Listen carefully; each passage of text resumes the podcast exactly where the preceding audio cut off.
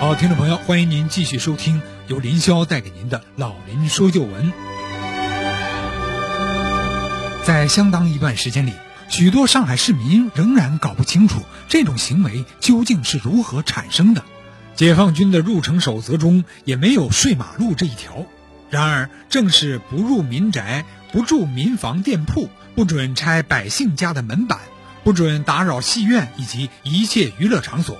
这几条规定便衍生出这样一个令全世界都瞩目的举动：为了保证部队入城不乱，又照顾到部队供应的实际需要，各部队筹备了半个月的柴米油盐，还设了供应站，对战士们的日用品如黄烟、肥皂、手纸等等，也做了适当的筹备。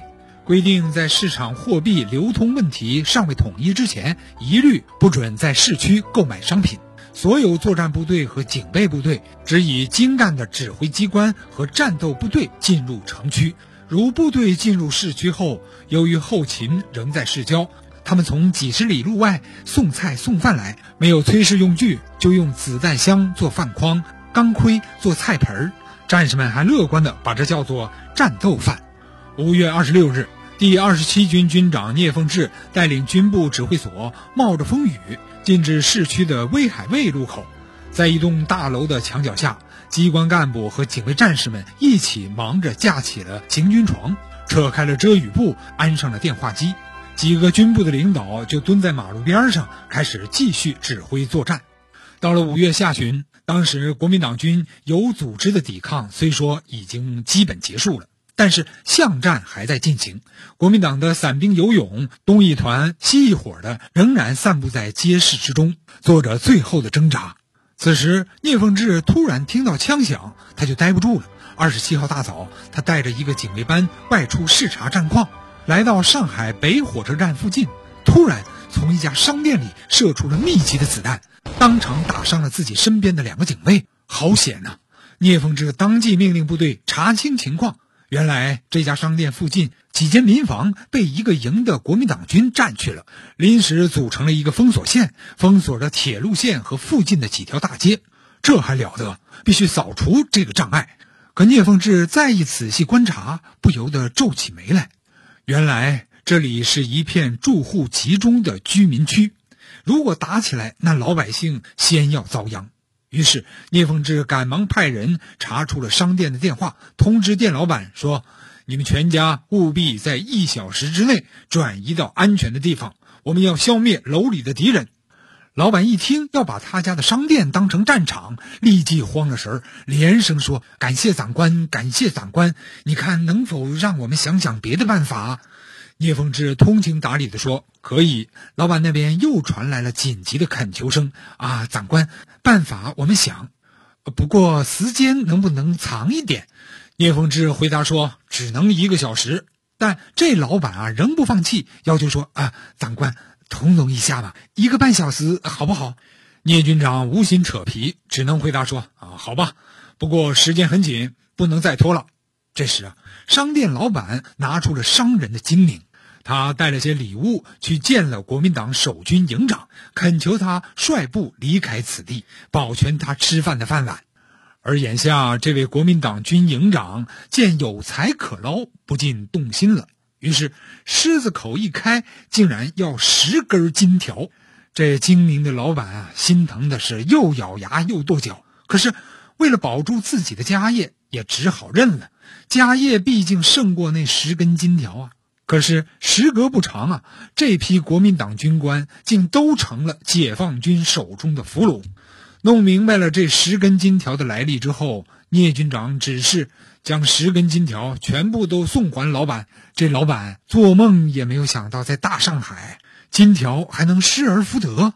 接过黄灿灿的金条，老板泪都流出来了，动情地说。哈，解放军太好了，金条都不要了，真是了不起，实在是了不起。我还没有见过这样的军队。就是这样，每一个战士，每一支军队，都在用自己的行动编织着一个军队崭新的形象。解放军不仅征服了大上海，更征服了上海人的心。一九四九年五月二十九日。毛泽东收到了来自新华社的祝贺上海解放的社论文稿。这篇文章的原标题为“庆祝上海解放的伟大胜利”，文稿共约一千八百余字。毛主席在第一时间便对他进行了审阅和修改。第二天，这篇庆祝社论便被首先发表在了五月三十号的《人民日报》上。毛主席使用了黑色笔，将文章的标题删改了两处，改定为“祝上海解放”。这个标题更加简洁，也更符合老百姓的表达习惯。除了标题，主席还对文章的内容进行了多处修改，共八处，一百三十六个字。一位曾经留学西洋、最初对共产党并不了解的医学专家，看到了上海解放后城内的解放军，目睹了他们进驻上海之后的种种情景，他从心底里。涌出了一句极其普通却内涵极深的话：“国民党啊，回不来了。”解放上海战役，我军共歼敌十五万三千两百四十三人，包括死伤和投诚的；而解放军共伤亡三点二万多人，其中牺牲七千七百八十四人。随着上海的解放，劳苦大众开始翻身，黑恶势力被瓦解，一些看不惯中国共产党的势力和个人。开始风言风语，说上海这个大染缸一定会让共产党人红的进去，黑着出去，他们是站不住脚的。陈毅市长在听到了这些言论后，自信地向上海人民喊话：“上海是人民的上海，上海一定能根据人民的意志和需要来改造过去，这是毫无疑问的。我们一定能把上海染红，绝不可能被它染黑了。”刚刚解放的上海是真正意义上的百废待兴，在被帝国主义和国民党长期压迫、剥削长达一个世纪的情况下，大批的工人处于失业状态，社会上的闲散人员每天都在增加，大量脏乱差、棚户区的上海劳动人民生活是非常非常困苦的。陈毅向有关部门要来了上海市解放前的一些报告，这些报告内容是统计上海街头每年收敛的被饿死、冻死、病死的人数。解放前，上海街头每年死亡人数是年年暴涨。一九四六年是一万九千零九人，一九四七年是两万五千四百人，到一九四八年变成了三万九千三百五十九人。到了四九年上半年，竟然达到了四万三千一百四十人。陈毅看着这份触目惊心的统计报告，竟没有感到手中的香烟已经烧到了手指。他拿报告的手也开始微微颤抖。他缓缓放下了那份重如千斤的报告，向在场的所有工作人员说：“如今上海解放了。”这种横尸街头的事情绝对再也不允许发生了。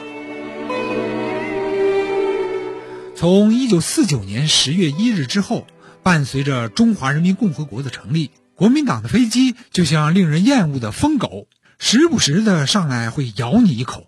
刚开始，国民党飞机的轰炸是小规模的，他们每次都是偷偷摸摸的来，随意扔下几枚炸弹之后便逃之夭夭。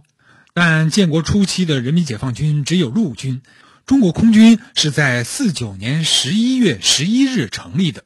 但我军当时几乎没有什么像样的战斗机，仅有的防空高射机枪的射程啊，还不足以攻击到身在几千米高空之外的国民党的飞机。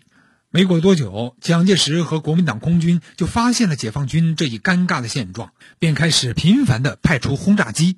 对上海轰炸的频率也越来越高。好，广告之后，请您继续收听。